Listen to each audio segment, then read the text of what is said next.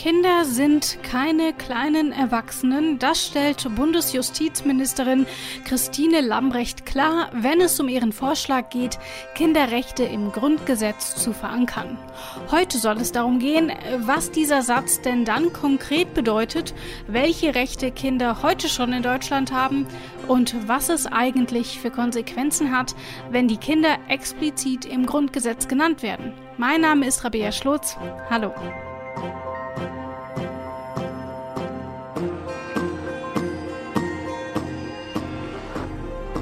Recht so? Der Rechtsstaat-Podcast des Bundesministeriums der Justiz und für Verbraucherschutz.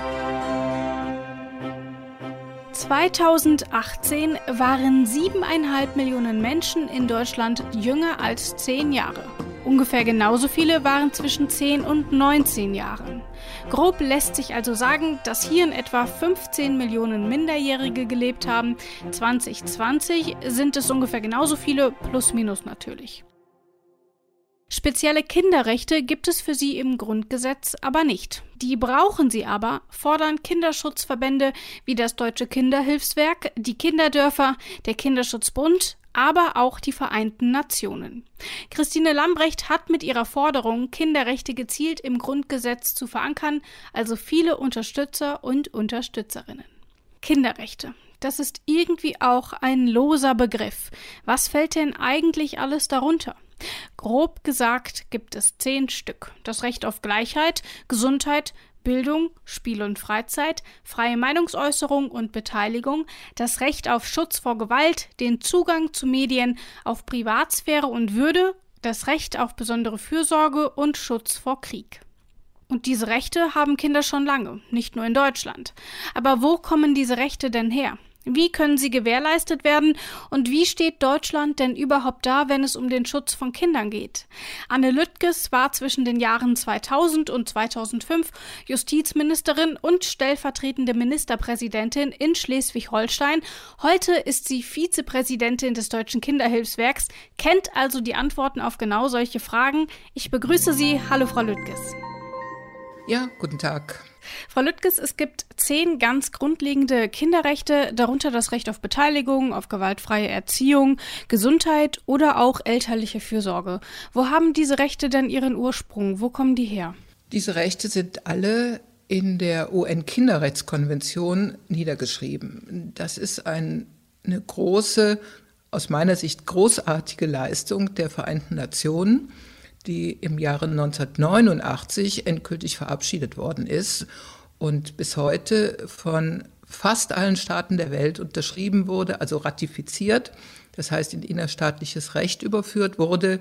Nur die Vereinigten Staaten haben nicht unterschrieben bis heute. Äh, die UN-Kinderrechtskonvention hat eine sehr lange Geschichte. Schon in den 20er Jahren wurde über Kinderrechte im Völkerbund äh, diskutiert, aber diese grundlegende Vereinbarung hat es dann erst 1989 gegeben. In Deutschland sind diese Konventionen dann gleichbedeutend mit einem Bundesgesetz. Das heißt, sie stehen einmal unter der Verfassung, dem Grundgesetz. Was bedeutet das dann aber in Deutschland, dass diese Rechte eben in deutsches Recht implementiert wurden? Was bedeutet das für die Kinder im Alltag?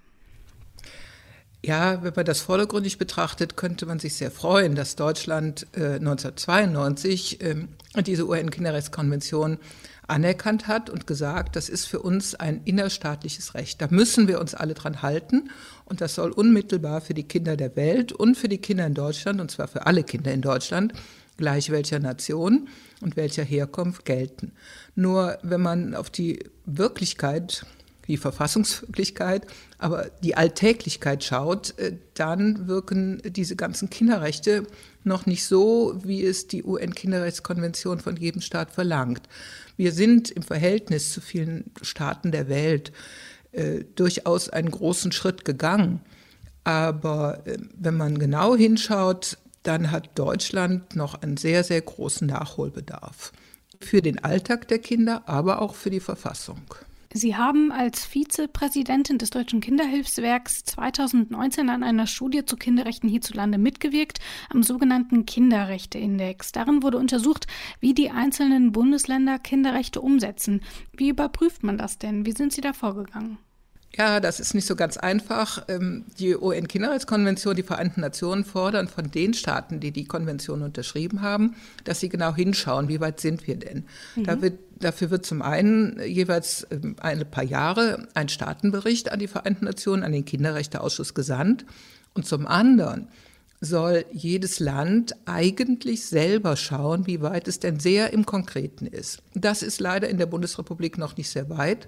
Und wir als Deutsches Kinderhilfswerk haben nach äh, guten Diskussionen mit vielen anderen Kinderrechtsorganisationen uns entschieden, ein Pilotprojekt zu machen. Einfach zu sagen, wir müssen genau hingucken. Wir müssen Indikatoren entwickeln, um festzustellen und sagen zu können, wie weit sind denn unsere Rechte bis jetzt, bis heute. Was haben die einzelnen Bundesländer, die Kommunen, der Bundesstaat äh, denn geschafft? Das ist eigentlich Aufgabe, wie gesagt, der Regierungen. Aber wir sind sozusagen als Zivilgesellschaft in Vorleistung getreten mhm. und haben insgesamt äh, 64 Indikatoren entwickelt und haben uns auf fünf Kinderrechte beschränkt, die wir untersuchen wollten und haben uns dazu auch wissenschaftliche Unterstützung geholt, also von Menschen, die sehr genau hinschauen. Und diese Kinderrechte, die wir untersucht haben, waren das Recht auf Beteiligung, das Recht auf Gesundheit, auf äh, angemessenen Lebensstandard, das Recht auf Bildung und das Recht auf Ruhe, Freizeit und ähm, Spiel und Erholung. Und dafür haben wir äh, verschiedene Indikatoren entwickelt, uns also gefragt, was tun die einzelnen äh, Länder. Und wenn ich das vielleicht beispielhaft am Thema Bildung, am Sehr Recht gerne. auf Bildung, noch ein bisschen sagen kann, was wir wissen wollten. Wir wollten zum Beispiel äh, wissen, wie ist die Schulpflicht für asylsuchende Kinder. Wir wollten wissen, wie ist die Inklusion, hat die Inklusion sich entwickelt in den Schulen, aber auch, äh, wie sind ähm, die Kinderrechte in den Bildungs- und Rahmenplänen beispielsweise der Kitas verankert. Denn Artikel 29 der UN-Kinderrechtskonvention sagt nicht nur, dass Kinder ein Recht auf Bildung haben, sondern auch, dass sie über ihre Kinderrechte Bescheid wissen müssen. Mhm. Und das ist unterschrieben worden. Wir haben nach den Bildungsbudgets in den Kindertagesstätten gefragt, nach dem qualifizierten Personal, nach den Personalschlüsseln. Aber wir haben äh, auch gefragt, beispielsweise, wie die Relation der Abiturquoten ist, wie ähm, die ähm, Kinder, wie das Internet, der Internetzugang ist, was ja heute in Corona-Zeiten von hoher Bedeutung ist. Also kommen Kinder über das Internet an Bildungsinhalte. Mhm aber auch, ähm, wie finden denn die Kinder selber äh, beispielsweise die Medienvermittlung in den Schulen? Also eine Vielzahl von Einzelindikatoren, die wir auch für die anderen vier Kinderrechte ähm, sehr ausführlich dargelegt haben. Und es war, wenn ich das so salopp sagen darf, ein Riesenaufwand. Mhm. Aber ich glaube, äh, dass wir sehr gut, ein sehr gutes Schlaglicht auf die Situation der Länder werfen konnten. Und bei, und bei den beim Recht auf Bildung und, und beim Recht auf Beteiligung ähm, ein sehr großes Gefälle bei den Ländern festgestellt haben. Das Recht auf Beteiligung, Artikel 12 der UN-Kinderrechtskonvention, ist ja einst äh, aus meiner persönlichen Sicht der wichtigsten Kinderrechte, weil das auch den Kindern die frühe Möglichkeit gibt, ähm, Demokratie zu lernen, Verantwortung mhm. zu lernen. Und das müssen die Staaten, die Bundesländer auch gewährleisten. Und da muss man leider feststellen, dass wir da noch sehr, sehr viel zu tun haben. Aber wir stellen schon fest, dass das Bewusstsein sehr, sehr positiv sich entwickelt. Wir haben ja diesen Kinderrechtsindex 2017 äh, angefangen und seitdem hat sich doch schon einiges getan.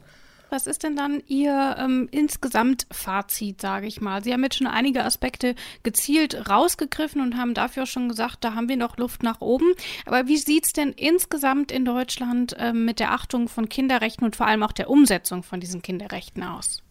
Also wir haben eine jüngste ähm, äh, Untersuchung gemacht anlässlich des Weltkindertages im September und gefragt, wie die Menschen denn äh, zum Beispiel oder die Beteiligung von Kindern jetzt äh, bei den Corona-Maßnahmen sehen. Mhm. Und da ist festzustellen, dass ähm, bestimmt die Hälfte sowohl der, der Jugendlichen, der Kinder als auch der gefragten Erwachsenen der Ansicht sind, dass Kinder, das ist jetzt meine Formulierung, Regelungsgegenstand der Maßnahmen sind, aber nicht Beteiligte. Mhm. dass da noch sehr viel das Bedürfnis äh, vorhanden, das berechtigte Bedürfnis vorhanden ist, äh, mitsprechen zu dürfen. Das heißt nicht, dass wir jede Entscheidung äh, in dieser Welt von äh, Kinderentscheidungen abhängig machen dürfen, aber Kinder da zu beteiligen, wo es um ihre Kompetenz geht, um ihre, ihren scharfen Blick, da ist noch sehr viel zu tun. Und in dieser Befragung haben wir auch äh, festgestellt, dass über 70 Prozent der Befragten der Ansicht sind, dass Kinderrechte ins Grundgesetz gehören. Eine sehr, sehr deutliche Erklärung. Sie sagen, ähm, gerade bei der Beteiligung ähm, müsste man auch jetzt, das sehen wir auch wieder ähm, in der Corona-Pandemie, da einfach noch mal ein bisschen mehr gegensteuern, Kinder eben mehr einbeziehen. Wie könnte denn so eine Einbeziehung konkret aussehen? Also man kann ja wohl kaum zu einem Vierjährigen gehen und sagen, so wie hättest du es denn jetzt gerne? Also wie sieht denn dann diese Einbindung konkret aus? Denkt man Kinder einfach mehr mit oder mm, bezieht man sie tatsächlich ja. aktiv in die Entscheidung ein? Wie läuft so ein Prozess dann ab? Also es gibt da zwei Blickwinkel. Zum einen ist es, wie Sie sagen, äh, man muss die Kinder mitdenken. Auch da hilft die UN-Kinderrechtskonvention, denn mhm. Artikel 3 und Artikel 4 sagen sehr deutlich, dass bei allem staatlichen Handeln das Kindeswohl vorrangig zu berücksichtigen ist. Das ist ein, also ein Anwendungsbefehl an äh, staatliches Handeln, aber auch an äh, Justiz, Verwaltung und äh, Zivilgesellschaft, das Kindeswohl abzuwägen mitzudenken und sehr klar zu begründen, wenn das Kindeswohl nicht die Vorrang, das vorrangige Entscheidungsmerkmal ist, muss man sagen, warum nicht? Also man kann mhm. es nicht einfach, ähm, wie man so unter, wegwägen, sondern man muss sehr deutlich sagen, dass man geprüft hat und was es, was es soll. Das ist etwas, was nahezu kaum geschieht. Der andere Teil, des, auch des Artikel, der Artikel 12, der verlangt ja, dass man Kinder fragt dass man in zwei Schritten vorgeht, die Kinder erstens fragt und zweitens dann entscheidet, ob das, was Kinder meinen, auch zu berücksichtigen ist. Natürlich muss man nicht den Vierjährigen fragen, ob man den Lockdown jetzt so organisiert, wie er organisiert wird. Aber bei der Alltagsorganisation von Schulen beispielsweise kommt es auch darauf an, wie Kinder den Schulalltag zu gestalten in der Lage sind. Hier in Nordrhein-Westfalen gibt es gerade das, äh, die Debatte um das Solinger Modell ist es zulässig, Klassen aufzuspalten, also die großen Klassen, Anzahl der Schüler einfach zu reduzieren, da, dadurch in Klassen mehr Raum zu gewährleisten und das Lüften zu organisieren. Hier mhm. kann man und werden auch Kinder gefragt. Die Landesregierung ist der anderer Auffassung als die Stadt Solingen. Aber das ist ein gutes Beispiel, wo man im konkreten Alltag schauen kann, wie Kinder ihren Alltag organisieren. Jetzt gerade auch in diesen sehr schwierigen Zeiten. Es gibt aber auch sehr nette Beispiele, äh, wenn Sie ähm, in Kindertagesstätten können Sie durchaus den Alltag auch mit Hilfe der Kinder organisieren. Wir haben einmal in Schleswig-Holstein zugegebenermaßen vor etwas längerer Zeit äh, bei einem Umzug in einer Kindertagesstätte die Kinder gefragt, wie sie es denn gerne hätten. Also etwas sehr, etwas qualifizierter natürlich mhm. in der Fragestellung. Klar. Und die Kinder haben geantwortet, sie wollten eine Achterbahn äh, in, in dieser Kindertagesstätte. Das war der eine Vorschlag. Und der andere war, dass sie das Mittagessen gemeinsam äh, und nicht in Gruppen vornehmen wollten. Mhm. Der erste Vorschlag, der musste leider abgelehnt werden. Schade. Man, ja, aber der zweite Vorschlag wurde umgesetzt. Und das waren alles Kindergartenkinder, die einen sehr klaren Blick auf ihre Wirklichkeit hatten. Ich glaube, das ist auch ein Aspekt, ähm, den man eben häufig unterschätzt. Ähm, ich habe eben so salopp gesagt, man kann den Vierjährigen ja nicht fragen, aber in vielen Fällen kann man das eben doch, wie Ihr Beispiel ja zeigt. Also unterschätzen wir als Gesellschaft vielleicht doch einfach, ähm, wie viel Meinung und wie viel ähm, Ahnung von Bedürfnissen Kinder schon haben, dass sie für sich sagen können, ich möchte das jetzt aber lieber so, das täte mir gut. Ja, ich glaube, äh, dass da noch äh, eine sehr große Anforderung an die Erwachsenenwelt in äh, der Bundesrepublik, und über die sprechen wir ja gerade, äh, zu erfüllen ist. Es gibt einen sehr ernsten Bereich, wo das ähm, noch sehr entwicklungsfähig ist. Das ist ähm, die kindgerechte Justiz. Mhm. Wenn Sie äh, bedenken, wie wenig, auch das haben wir im Kinderrechteindex erfragt oder beziehungsweise ermittelt, wie wenig das Anhörungsrecht der Kinder in gerichtlichen Verfahren familienrechtlicher Art oder eben die Anhörung in Strafprozessen ähm, wo sie dann als Opferzeugen anzuhören sind, ausgeformt ist. Mhm. Dann äh, ist da durchaus noch einiges zu tun. Aber es ist auch festzustellen, dass äh, sowohl eben von der Bundesregierung, also das Jugendministerium und das Justizministerium, um die Begriffe zu, also etwas zusammenzufassen, zu benennen, und ähm, sehr viele Menschen in der Fachwelt sind dabei, gerade zum Thema kindgerechte Justiz zu entwickeln. Und ich bin der festen Überzeugung, dass ähm, der Blick der Kinder durchaus ähm, ein sehr scharfer ist und die Erwachsenen lernen müssen, das Ergebnis dieser Analyse eines Kindes auch zu verstehen. Sie sagen, es muss also noch einiges passieren und eine Ihrer Forderungen ist ja, dass die Kinderrechte ins Grundgesetz kommen. Und Sie sagen, viele in der Bevölkerung wollen das auch. Nun haben wir ja aber durch die Kinderrechtskonvention, die in Deutschland ja auch anerkannt wird, ja schon ein Tool, mit dem eigentlich sehr, sehr viele Kinderrechte schon feststehen und auch ähm, erklärt wird, wie sie denn konkret ausgestaltet werden sollten. Was erhoffen Sie sich also davon, ähm, wenn wir es nochmal im, im Grundgesetz dann auch tatsächlich reinschreiben? Ich denke, ähm, es ist nicht nur eine persönliche Hoffnung derjenigen, die das machen, sondern es mhm. ist eine staatliche äh, Verpflichtung äh, des Verfassungsgesetzgebers, hier unsere Verfassung zu ergänzen. Es ist seit langen Jahren durch das Bundesverfassungsgericht anerkannt, dass Kinder äh, Träger von Persönlichkeitsrechten sind, Rechtssubjekte sein können. Und ähm, das ist aber etwas, das sich sowohl in Verwaltung, also in allen Gewalten, in allen drei Gewalten, äh, nicht durchgesetzt hat. Und wir brauchen eine klare, schriftliche, normierte Regelung des Kinderrechtes oder der Kinderrechte. Auch ähm, nehmen wir mal äh, in den verwaltungsgerichtlichen Verfahren, in den Asylverfahren haben Kinder ein eigenes Recht. Sie müssen gehört werden und ihre eigene Situation muss berücksichtigt werden. Aber auch quer durch die Alltäglichkeit unseres Lebens, von äh, dem Schulrecht bis zum Baurecht, ist die Beteiligung, ich bleibe mal bei Beteiligung mhm. der Kinder nicht gewährleistet. Wir, das Aktionsbündnis Kinderrechte ins Grundgesetz, das ist UNICEF, Deutsche Kinderhilfswerk und der Kinderschutzbund äh, in Deutschland, äh, verlangen schon seit langen Jahren, dass eine Formulierung, eine schriftliche Ausformung des, Gesetz, äh, des Rechtes im, im Grundgesetz erkennbar ist.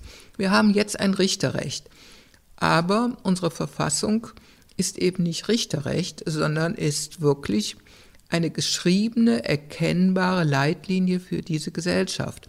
Wir brauchen auch den Anwendungsbefehl an diejenigen, die sich mit Recht beschäftigen und die diesen Alltag organisieren. Das ist überfällig. Die Vereinten Nationen haben schon vor langen Jahren die Bundesregierung aufgefordert, hier ähm, die Verfassung äh, zu ergänzen. Und äh, das muss einfach passieren. Und es wird die Gesellschaft verändern. Es wird eine Strahlkraft entwickeln. Wie müssten die Kinderrechte Ihrer Ansicht nach denn dann im Grundgesetz stehen? Eigener Artikel und da steht drin, die Rechte von Kindern äh, sind zu wahren oder wie könnte das dann konkret aussehen?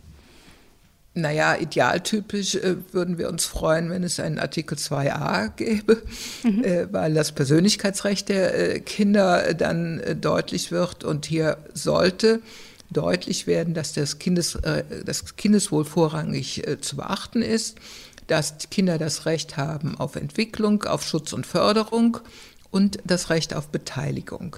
Das äh, sollte oder aus unserer Sicht muss formuliert werden. Äh, wir wissen natürlich, dass die Bundesjustizministerin einen Vorschlag zur Ergänzung des Artikel 6 vorgelegt hat und damit eine größere Nähe zum Elternrecht herstellen mhm. möchte. Ähm, am Ende des Tages ist der Ort im Grundgesetz weniger äh, entscheidend. Wichtig ist, dass der Vorrang des Kindeswohls, diese subjektiven Förderrechte, dass die Entwicklungsrechte, dass die, die Teilhabe nicht nur aufscheint, sondern konkret geregelt wird. Wichtig ist auch, dass man versteht, dass Beteiligung nicht nur das rechtliche Gehör des Artikel 103 des Grundgesetzes ist, sondern dass das eben mehr ist, dass der Artikel 12 zum einen die Beteiligung im Verfahren, im gerichtlichen Verfahren verlangt, aber eben auch, äh, ich sage jetzt mal in Anführungszeichen, die politische Beteiligung, mhm. die Beteiligung im gesellschaftlichen Leben. Das sind zwei Schritte und die darf man nicht auf das rechtliche Gehör reduzieren. Das sagt Anne Lüttges. Sie ist Vizepräsidentin des Deutschen Kinderhilfswerks und sie spricht sich für die Kinderrechte im Grundgesetz aus. Vielen Dank für das Gespräch, Frau Lüttges. Ja, gerne. Um den Schutz von Kindern in Zukunft besser gewährleisten zu können, sollen Kinderrechte Verfassungsrang bekommen. So möchte es Frau Lüttges, so möchte es auch Bundesjustizministerin Christine Lambrecht. Aber warum eigentlich? Wäre es nicht auch ausreichend, mit dem zu arbeiten, was wir haben, zum Beispiel der Kinderrechtecharta oder auch den Regelungen im Familienrecht? Damit argumentieren auch jene, die sich gegen Kindergrundrechte aussprechen. Aber sind Kinder denn wirklich mit gemeint, wenn in Artikel 3 von alle Menschen die Rede ist? Und wenn ja, reicht mit meinen denn aus? Das will ich von Bundesjustizministerin Christine Lambrecht wissen und ich meine ihre Antwort auch schon zu kennen. Ich sage Hallo, Frau Lambrecht. Einen schönen guten Tag. Frau Lamrecht, im Grundgesetz steht heute schon, dass alle Menschen vor dem Gesetz gleich sind und Kinder sind ja auch Menschen. Reicht das denn nicht aus? Selbstverständlich gelten alle Grundrechte, so wie sie im Grundgesetz verankert sind, auch für Kinder, natürlich. Aber wir müssen berücksichtigen, dass Kinder keine kleinen Erwachsenen sind. Sie haben besondere Bedürfnisse und es geht darum, diese Bedürfnisse ebenfalls abzubilden. Und das ist eben in unserer Werteordnung, da ist der beste Platz dafür, aufzuzeigen, dass wir diese besonderen Bedürfnisse im Blick haben bei all unserem Handeln. Diese Kindergrundrechte, so wie Sie sie sich vorstellen, sollen in den Artikel 6 bei der Familie verortet werden im Grundgesetz. Was genau wünschen Sie sich denn? Was soll da zusätzlich drinstehen? Also ganz wichtig ist, dass, deut dass deutlich wird, dass ähm, Kinder Grundrechtssubjekte sind. Das ist ganz wichtig und daraus ergeben sich dann Konsequenzen, dass zum Beispiel das Kindeswohl zu berücksichtigen ist. Das muss verankert werden, dass es uns verpflichtet, bei allem staatlichen Handeln, egal ob der Exekutive, der Judikative oder der Legislative, dieses Kindeswohl zu berücksichtigen. Es geht aber auch darum, dass Kinder dann, wenn es ihre Angelegenheiten, ihre persönlichen Angelegenheiten betrifft, gehört werden müssen. Ganz wichtig, haben wir erlebt, gerade in Fällen, äh, wo es um äh, Gewalt gegen Kinder ging, was für verheerende Konsequenzen sich daraus ergeben können, wenn das nicht geschieht. Und deswegen ist es so wichtig, dass das verankert wird in unserer Werteverordnung, in unserem Grundgesetz. Kritiker und Kritikerinnen befürchten ja, dass der Staat neue Befugnisse bekommt, in die Familien reinzugehen, wenn es diese expliziten Kindergrundrechte gibt. Dass der Staat neue Vorgaben machen kann, äh, dass er ein bisschen mehr in die Familien reingehen kann oder dass es vielleicht leichter wird, Kinder in die staatliche Obhut zu nehmen. Können Sie diese Sorge denn in irgendeiner Form nachvollziehen? Nein, das kann ich nicht nachvollziehen, diese Sorge. Und es ist auch nicht gewollt und auch nicht angestrebt und kann auch nicht Konsequenz meines Vorschlages sein. Darum geht es nicht. Das Kind Eltern-Staat-Verhältnis ist sehr austariert und soll nicht angetastet werden. Schon heute kann der Staat dann, wenn das Wohl des Kindes gefährdet ist, natürlich ein Kind auch anordnen, dass es in Obhut genommen wird. In ganz besonderen Fällen, wo Kinder eben vernachlässigt werden, wo sie Gewalt ausgesetzt werden und, und, und. Aber diese Verankerung der Kinderrechte im Grundgesetz hat darauf keine Auswirkung und das ist auch nicht geplant, sondern es, es geht darum, die besonderen Bedürfnisse abzubilden und uns alle immer zu vergegenwärtigen, bei jedem Handeln, bei jeder Entscheidung, dass wir diese besonderen Bedürfnisse im Blick haben. Diese Änderung am Grundgesetz, die ist aber gar nicht so leicht, denn das Grundgesetz lässt sich nicht so einfach ändern wie andere Gesetze. Warum regelt man das Nötige denn nicht über das Familienrecht?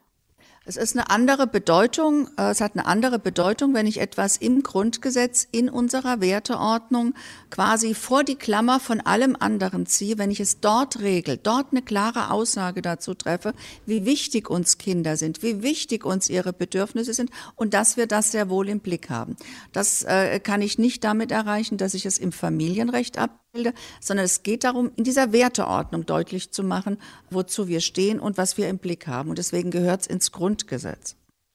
Lassen Sie uns vielleicht einen kleinen Exkurs machen. Ich habe gesagt, ähm, das Grundgesetz lässt sich nicht so leicht ändern. Sie als Ministerin kennen das ganze Prozedere ja. Können Sie vielleicht in zwei, drei Sätzen erklären, was beim Grundgesetz so besonders ist im Gegensatz zu anderen Gesetzen?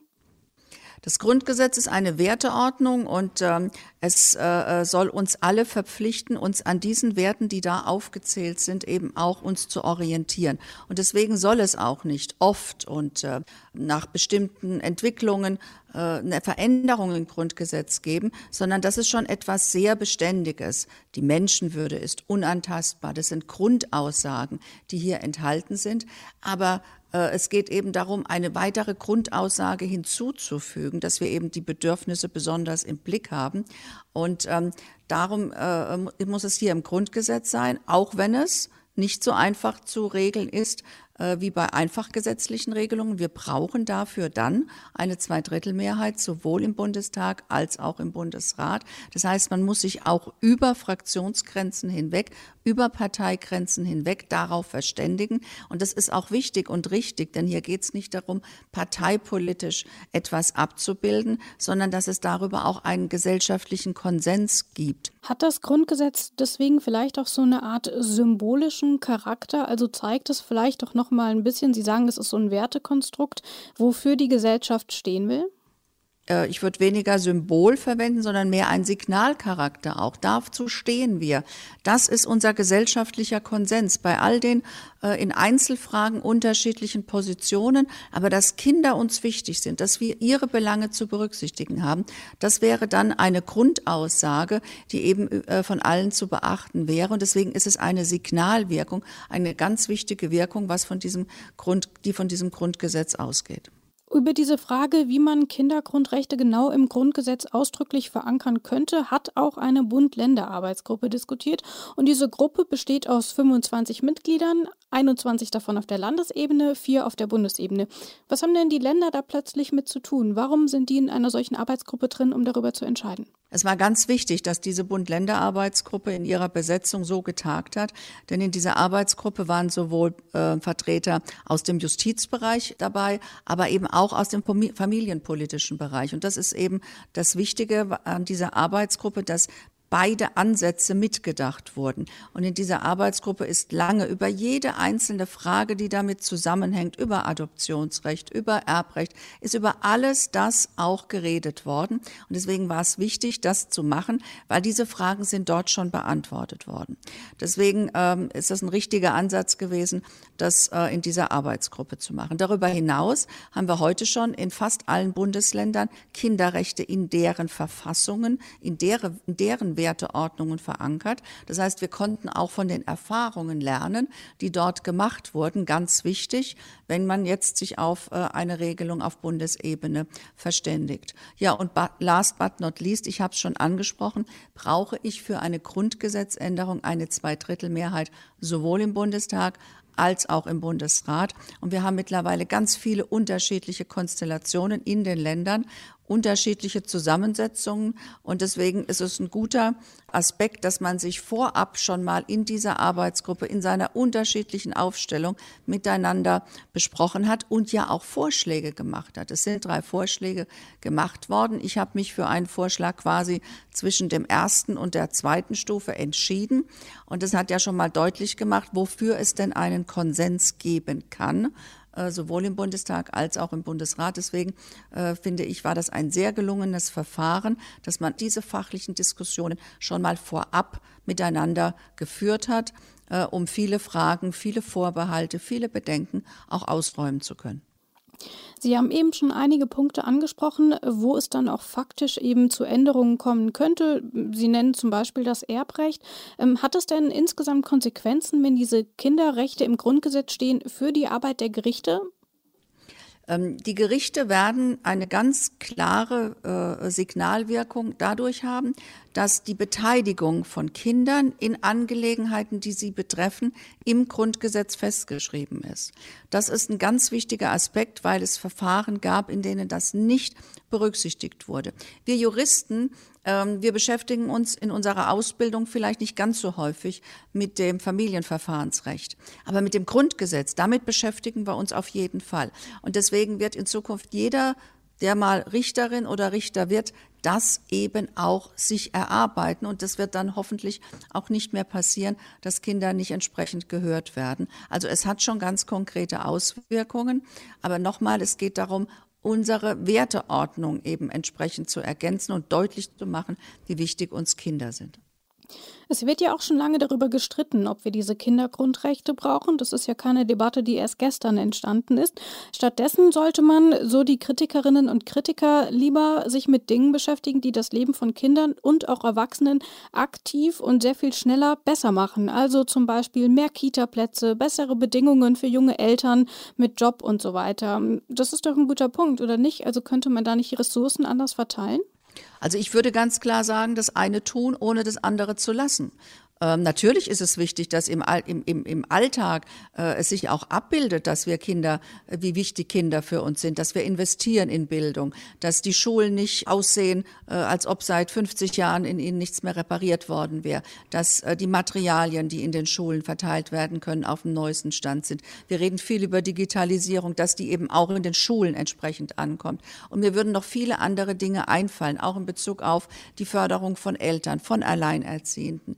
Ähm, nicht umsonst ähm, äh, haben wir Kinderfreibeträge erhöht und, und, und. Natürlich ist das alles wichtig, aber das ist ja kein Widerspruch dazu, in unserer Werteordnung unsere Grundausrichtung abzubilden, sondern das ergänzt sich dann, denn dann bedeutet es ja, dass ich bei jedem staatlichen Handeln immer das Kindeswohl mitdenken muss. Ich muss mir also überlegen, bei jeder Veränderung im Steuerrecht, wie wirkt sich das denn auch auf Kinder aus? Und deswegen ganz klare Aussage, das eine tun, im Grundgesetz Kinderrecht verankern, ohne das andere zu lassen, also in der ganz konkreten Alltagspolitik immer Kinder und Familien im Blick zu haben. Lassen sich denn solche Sachen wie Kita-Plätze oder eben bessere Bedingungen für Vereinbarung von Job und Familie aus so einem Kindergrundrecht herleiten? Es gibt äh, keine Möglichkeit, aus dem Grundgesetz einen direkten Anspruch abzuleiten. Das ist auch gar nicht Aufgabe des Grundgesetzes, sondern das Grundgesetz ist eine Werteordnung und es verpflichtet jedes staatliche Handeln, sich daran zu orientieren und dann bei der Umsetzung in die äh, äh konkrete Politik diese Werte zu beachten. Darum geht es und nicht daraus ganz konkrete Ansprüche abzuleiten. Das ist nicht der Fall. Es, gibt einen Anspruch gegen den Staat, gegen den Staat bei jeder Handlung diese Rechte im Blick zu haben. Der Gesetzesentwurf, der da von Ihnen eingereicht wurde, der ist ja auch schon aus dem letzten Jahr. Wie geht es denn jetzt weiter? Was passiert da jetzt als nächstes? Mir war es wichtig, dass nachdem diese Bund-Länder-Arbeitsgruppe einen Abschlussbericht vorgelegt hat, dass das Haus einen Entwurf erarbeitet hat. Den haben wir dann auch schnell äh, vorgelegt. Ich finde, es ist ein sehr, sehr ausgewogener Vorschlag, weil er alles das abbildet, was übrigens schon in der Kinderrechtskonvention gefordert wird und die ist schon 30 Jahre alt. Also wir reden schon viel, viel länger über die Verankerung von Kinderrechten im Grundgesetz. Und ähm, deswegen habe ich diesen Vorschlag vorgelegt. Ja, und dann ähm, in solchen Fragen äh, hat sich wieder herausgestellt, dass es manchmal gilt, ganz dicke Bretter zu bohren in der Politik, dass man sich auch nicht zu schnell ins Boxhorn jagen lassen darf. Und deswegen diskutieren wir miteinander schon sehr lange. Äh, es gab auch einen Koalitionsausschuss, der sich damit nochmal beschäftigt hat, der jetzt nochmal gesagt hat, ihr müsst eine Arbeitsgruppe äh, machen und dort auch ein Ergebnis finden. Und ich habe so ein bisschen das Gefühl, wir sind ziemlich auf der Zielgeraden. Es kann noch reichen. Wir haben noch ausreichend Zeit, um eine solche Veränderung sowohl, also um so einen Beschluss sowohl im Bundestag als auch im Bundesrat äh, zu erreichen. Aber jetzt wird das auch so langsam knapp, denn wir wollen es ja auch ausführlich beraten. Äh, hier geht es ja nicht um eine Kleinigkeit. Und deswegen muss auch für Zeit für die parlamentarische Beratung da sein. Aber ich bin sehr optimistisch, dass wir uns in der Koalition äh, auch darauf verständigen.